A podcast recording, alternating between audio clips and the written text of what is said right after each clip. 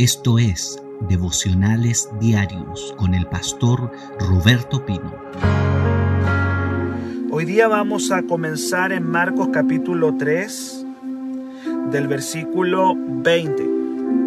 Marcos 3 del verso 20 para adelante. Vamos a ver, dice la palabra del Señor. Y se agolpó de nuevo me gusta eso. De nuevo se agolpó, dice, y se agolpó de nuevo la gente, de modo que ellos ni aún podían comer pan. ¡Wow! ¡Qué tremendo! Y se agolpó de nuevo la gente, de modo que ni aún podían comer el pan. Es tanta la necesidad de las personas que están siguiendo a Cristo, el avivamiento viene con tanta fuerza el, movimiento del Espíritu viene con tanta fuerza que la gente se agolpa a la casa donde está Jesús y dice la palabra que no pueden ni siquiera comer pan. No tienen tiempo los discípulos para descansar, no tienen tiempo para estar ahí eh, descansados comiendo el pan tremendo.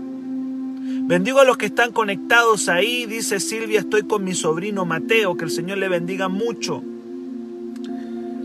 Entonces tenemos, tenemos a Jesús acá con los discípulos y un movimiento de multitudes.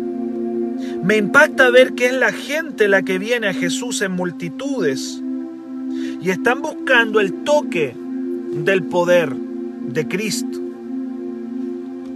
El versículo que sigue, el verso 21, dice cuando lo oyeron los suyos, cuando dice los suyos está refiriéndose a la familia de Jesús, a la familia directa, a la familia consanguínea. Cuando lo oyeron los suyos, vinieron para prenderle porque decían, está fuera de sí.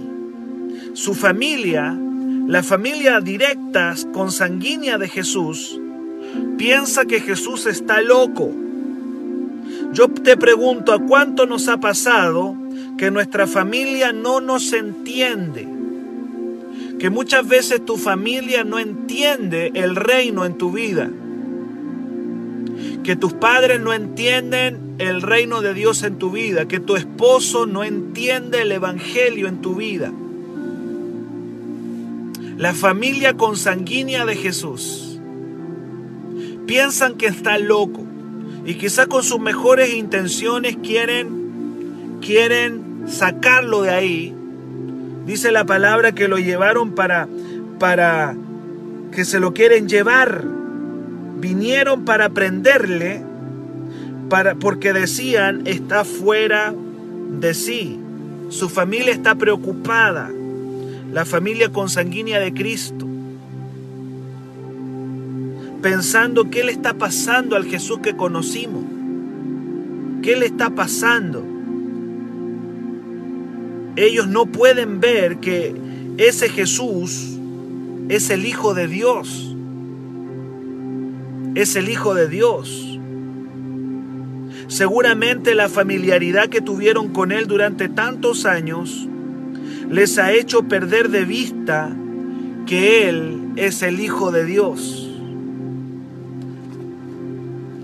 Todo hijo de Dios, tarde o temprano, va a tener que luchar contra la incomprensión de su familia.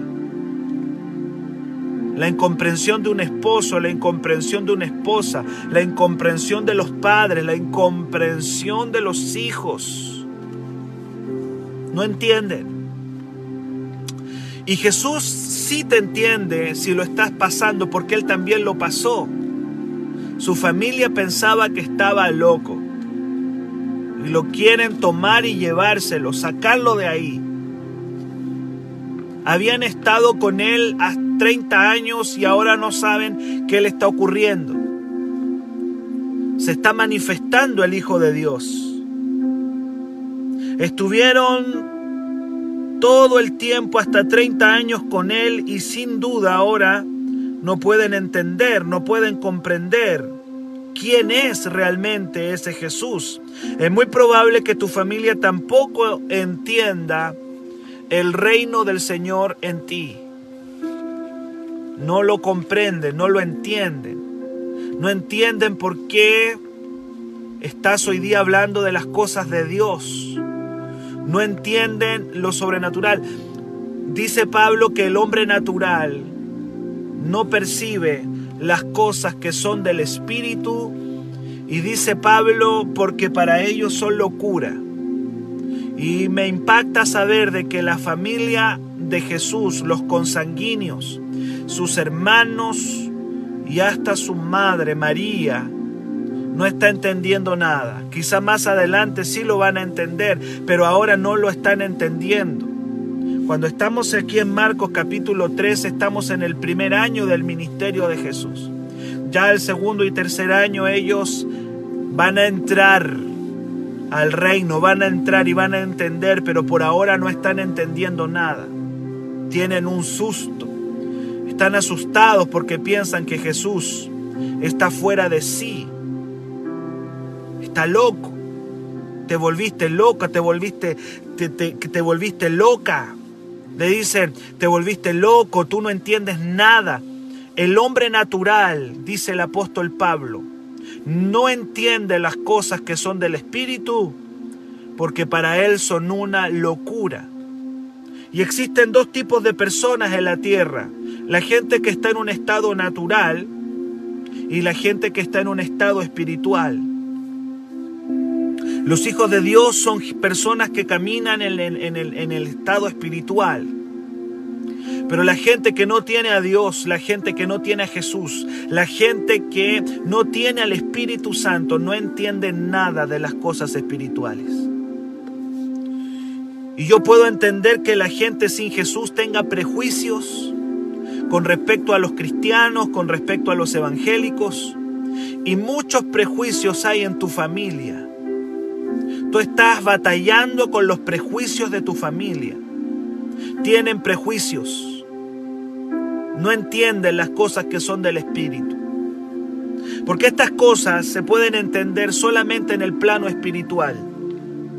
Y lamentablemente la familia consanguínea de Jesús no está entendiendo nada.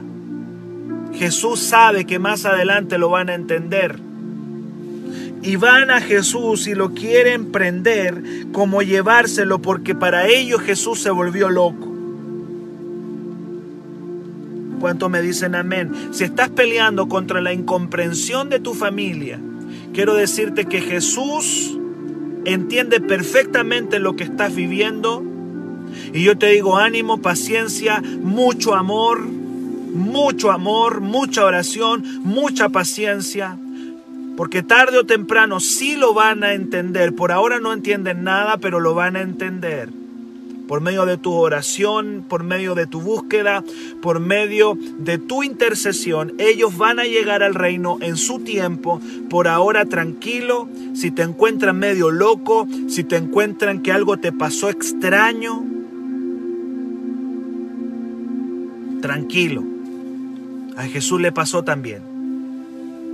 Y luego dice el versículo 23, 22, perdón, pero los escribas que habían venido de Jerusalén, miren, observe esto, ya están viniendo religiosos de otra parte a atacarle. Al principio Jesús está batallando contra los religiosos de su propia zona, pero ahora ya la fama de Jesús ha crecido.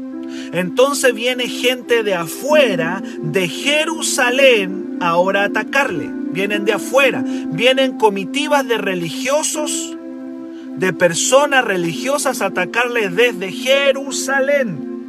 Dice, los escribas que han venido de Jerusalén decían que tenía el diablo. Oh, qué fuerte.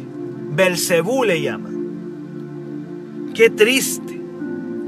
Jesús batallando contra la incomprensión de su familia y ahora contra la incomprensión de estos religiosos fariseos que ahora la explicación que le dan, porque ¿cómo explican los milagros que Jesús hace? ¿Cómo explican las sanidades? ¿Cómo explicas el reino? Entonces no es el diablo, es el diablo. Dice, los escribas que habían venido de Jerusalén decían que tenía a Belcebú. Belcebú era una deidad cananea y era una representación del diablo. La palabra Belcebú significa el señor de las moscas. Hay una película que se, que, se estrenó años atrás que se llamaba El Señor de las Moscas. Bueno, la palabra Belcebú significa el Señor de las Moscas. Era una deidad demoníaca y hace referencia al diablo. En otras palabras dice Jesús. Jesús tiene al diablo. Y por el príncipe de los demonios echa fuera los demonios.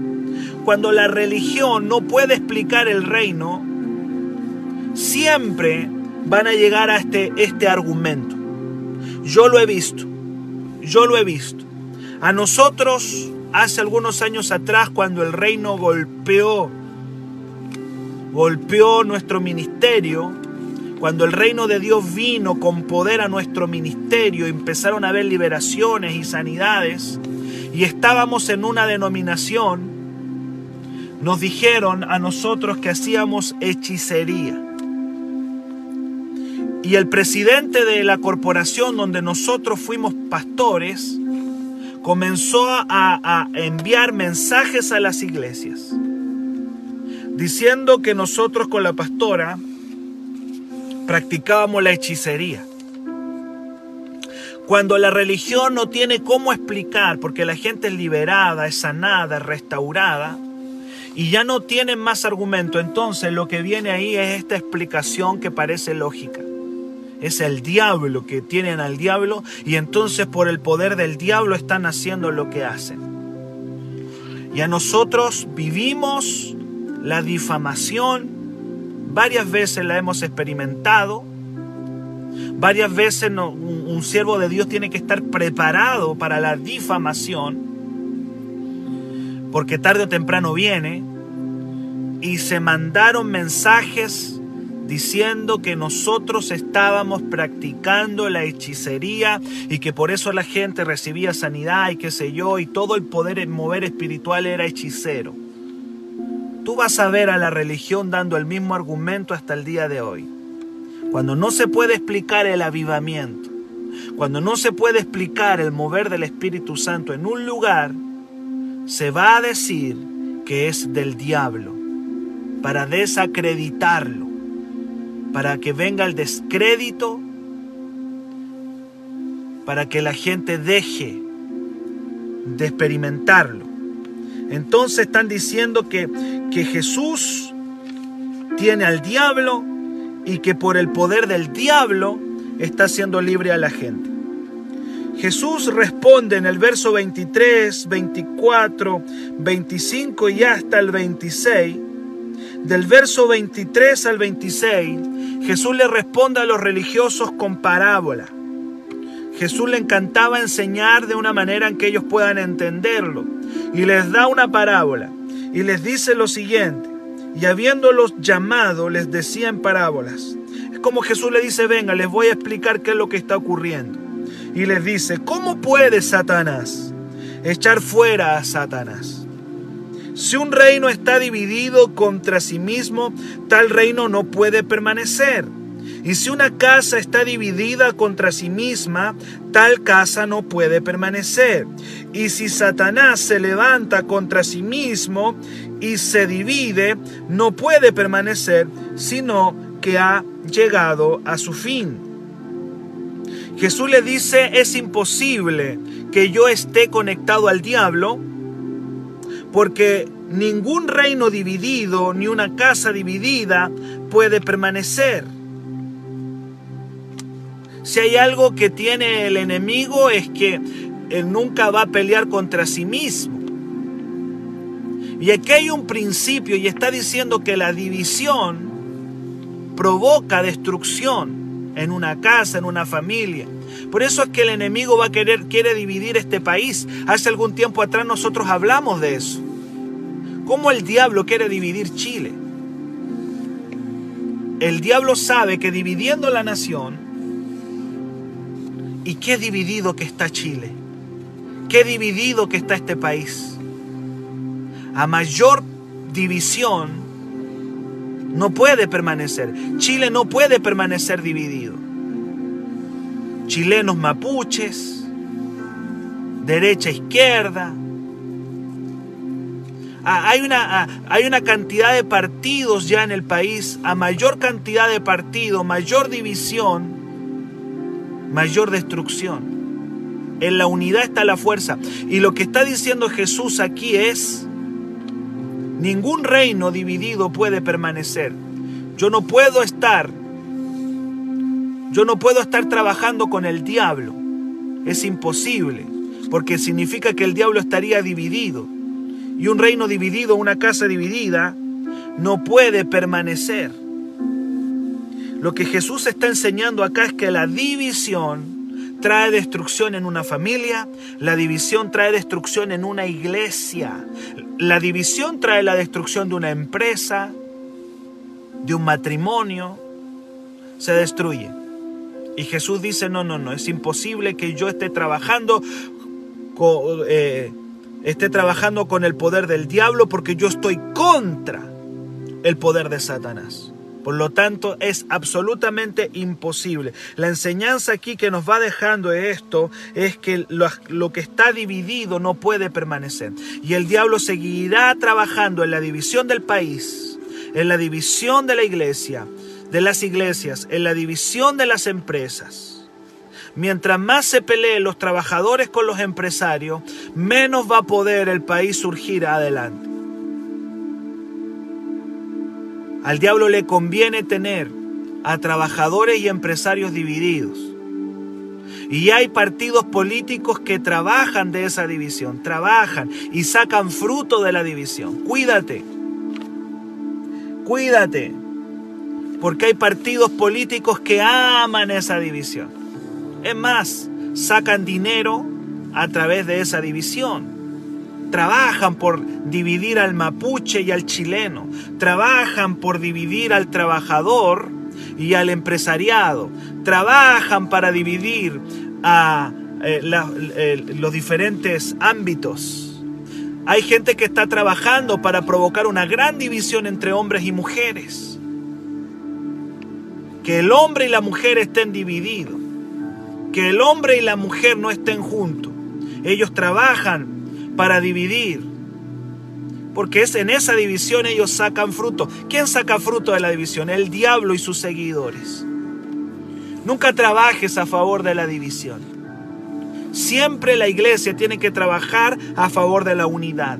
Entonces Cristo está diciendo acá es imposible que yo esté trabajando, que esté trabajando a favor de Satanás, porque yo estoy trabajando contra él, lo estoy echando fuera de las casas, de la familia, de las personas. Pero el principio está ahí. La división provoca destrucción. Y el pueblo de Dios no puede estar a favor de la división, sino de la unidad de la familia, del país. Trabajemos por la unidad del país. Trabajemos por la unidad de nuestra ciudad. Trabajemos por la unidad. Aún si estás en el área de la a favor de la unidad. ¿Cuántos me dicen amén? Y Jesús en el verso 27 termina diciendo, ninguno puede entrar en la casa de un hombre fuerte y saquear sus bienes si antes no le ata y entonces podrá saquear su casa. Qué tremendo es esto.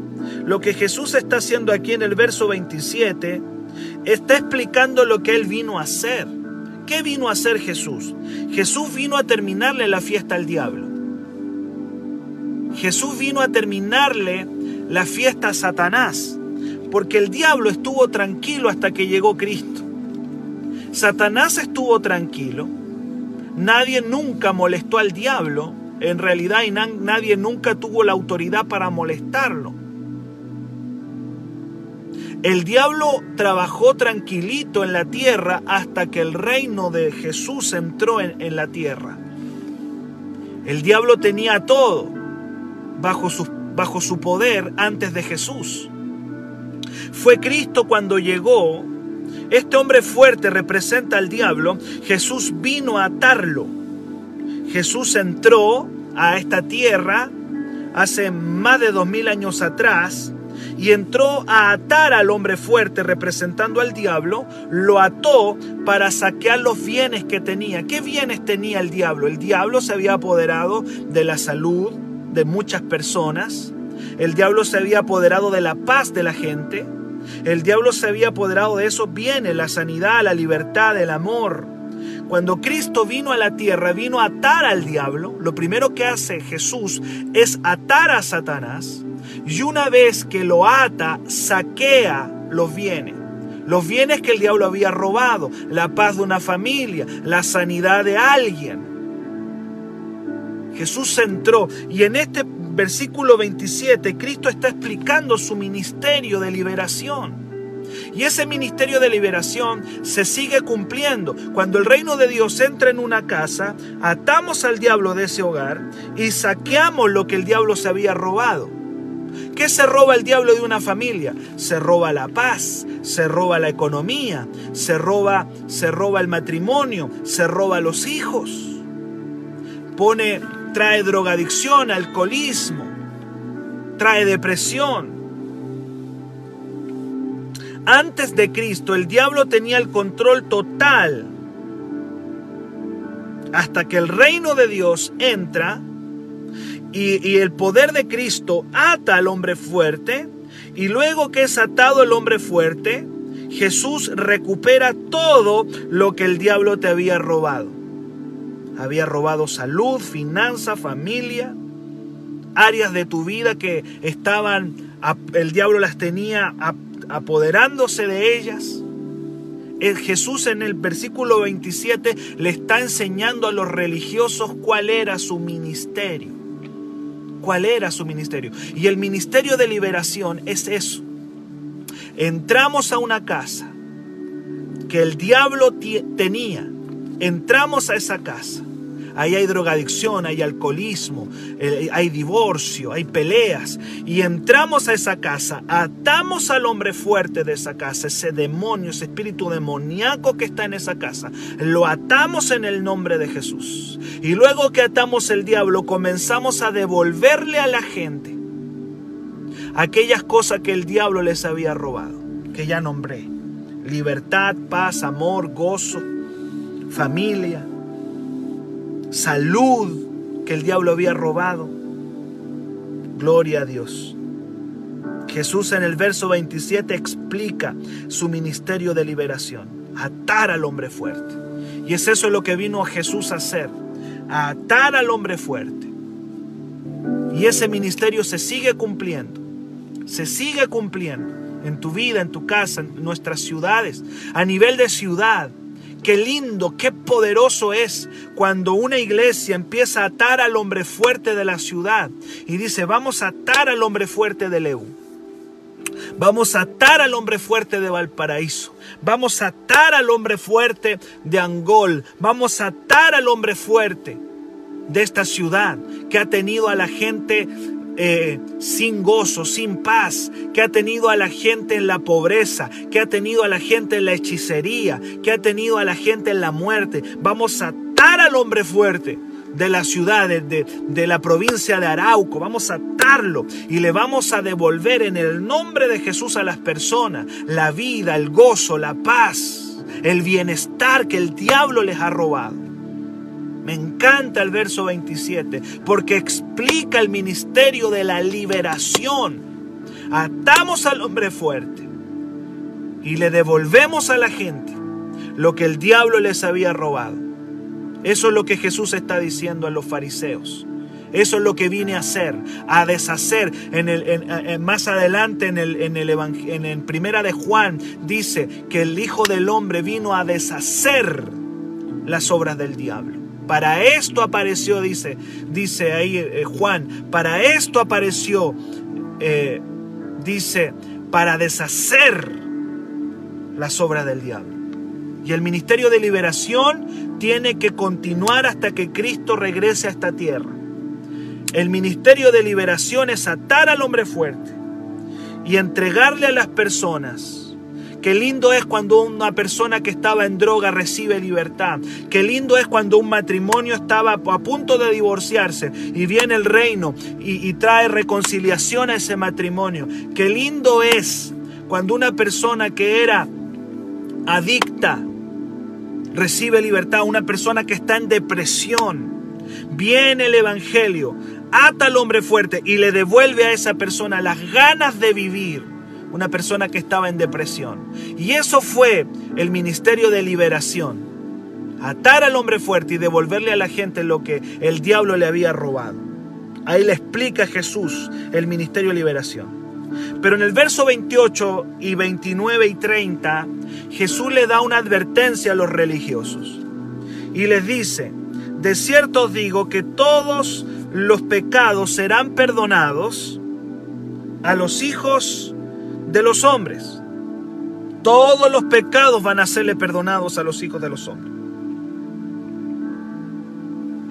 Y las blasfemias cualquiera que sean. Ese pasaje Míralo desde este punto de vista maravilloso. Lo que está diciendo Jesús ahí es que todos los pecados van a ser perdonados a los hijos de los hombres y todas las blasfemias que la gente pueda decir, todas las blasfemias van a ser perdonadas. Todos los pecados y todas las blasfemias van a ser perdonadas a los, a los hombres. Pero en el versículo 29 dice, pero cualquiera que blasfeme contra el Espíritu Santo no tiene jamás perdón sino que reo de juicio eterno, porque ellos habían dicho, tiene espíritu inmundo. La pregunta que nos hacemos esta mañana es, ¿cuál es la blasfemia contra el Espíritu Santo? ¿Cuál es? ¿Cuál es la blasfemia contra el Espíritu Santo? Y yo te quiero decir que en el contexto en el que está escrito este pasaje, la blasfemia contra el Espíritu Santo es determinar rechazar a Jesús. Cuando una persona continuamente rechaza a Jesús, ese pecado de rechazar a Jesús le llevará al infierno eterno. Alguien dice, pastor, yo una vez hablé mal del Espíritu Santo, me reí, me burlé del Espíritu Santo, pero ahora soy un creyente. Queda de manifiesto que si ya eres un creyente, no cometiste tal blasfemia. La blasfemia contra el Espíritu Santo es una oposición, es una determinación de no creer en Jesús. Los fariseos, los religiosos, los escribas determinaron voluntariamente decir, Jesús, no te creemos y te rechazamos. Entonces cuando alguien dice, ¿cuál es la blasfemia contra el Espíritu Santo? Es rechazar a Jesús. Una y otra vez, oponerse a Jesús, oponerse a su ministerio, oponerse a Cristo. La blasfemia contra el Espíritu Santo es no querer arrepentirse y no querer reconocer a Jesús como el Señor y como el Salvador. Cuando una persona rechaza a Jesús voluntariamente, está cometiendo la blasfemia contra el Espíritu Santo. Este fue el pecado de los fariseos y de los escribas religiosos. Se opusieron a Jesús y determinaron voluntariamente no creerle. Y yo quiero que tú entiendas eso. Porque hay gente que muchas veces está atormentada y dice, perdí mi salvación porque hablé, me reí o dije algo que quizá fue una blasfemia contra el Espíritu Santo. No lo es. Si estás en Cristo, no lo es. No lo es. La blasfemia contra el Espíritu Santo, te lo vuelvo a repetir, es determinar no creer en Jesús rechazarlo voluntariamente, no querer arrepentirse, no querer reconocer a Jesús. Y ese fue el pecado continuo de los fariseos y los escribas que los llevó a la condenación eterna. Determinaron no creer en el Hijo de Dios y de esa manera blasfemaron contra el Espíritu Santo. ¿Cuántos dicen amén? Quiero liberarte de que tú digas, yo una vez dije algo contra el Espíritu Santo, hablé del Espíritu Santo, me reí. No es el pecado, no es la blasfemia, es rechazar a Jesús, es rechazar a Jesús. Y ese fue el pecado continuo de los religiosos que lo rechazaron siempre a Jesús. Y finalmente Dice, porque ellos habían dicho, tiene un espíritu inmundo. ¿Por qué están diciendo que Jesús tiene al diablo? Porque están buscando una y otra manera, una y otra manera de rechazarlo. Están buscando una y otra manera de no creer. Y lamentablemente en esta tierra hay gente que se irá al infierno. Perdóname que sea tan directo, pero así lo dice la palabra. Hay gente que se irá al infierno. Hay gente que se va a ir a la condenación eterna. Porque una y otra vez están rechazando, se niegan a arrepentirse, se niegan a reconocer sus pecados y eso es la blasfemia contra el Espíritu Santo. Rechazar a Cristo una y otra vez. Bien amados, hoy día hemos sido edificados en la palabra. Voy a resumir y decirte, si ves que tu familia no te entiende, no entiende el reino en tu vida, Jesús también lo experimentó. A Jesús lo llamaron loco, sus familiares. Después ellos lo entendieron. Probablemente hoy día tu familia no entienda nada de lo que a ti te está pasando. Es probable que tu familia no entienda y está llena de prejuicios contra los cristianos, contra los evangélicos, contra la iglesia. Ora por ellos. Jesús yo creo que le, Jesús amaba tanto su familia que no habla de ellos, sino simplemente Jesús está experimentando lo que muchos de ustedes quizás están experimentando. Y probablemente sí lo estás viviendo. Y yo quiero decirte que si tu familia no te entiende, Jesús sabe que es así. Y él también lo experimentó, lo llamaron loco, está fuera de sí. Enseñamos también hoy día acerca de el ministerio de liberación de Jesús. El ministerio de liberación de Jesús.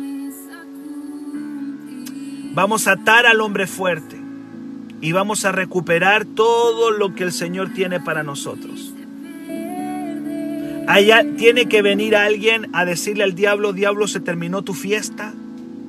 Voy a recuperar el gozo en esta mañana. Voy a recuperar mi familia. Voy a recuperar todo lo que el enemigo me ha robado a través del reino. Recuerda que el diablo trabaja en la división, porque la división trae destrucción a la familia, a una casa. Trabajemos por la unidad y no por la división.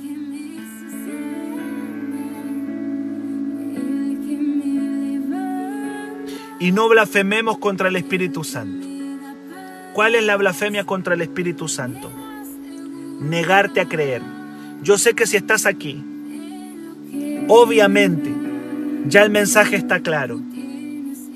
Estás creyendo, estás caminando con Jesús, pero vamos a orar para que el Señor tenga misericordia de muchos. Para mayor información, escríbenos al WhatsApp más 569 733 19817.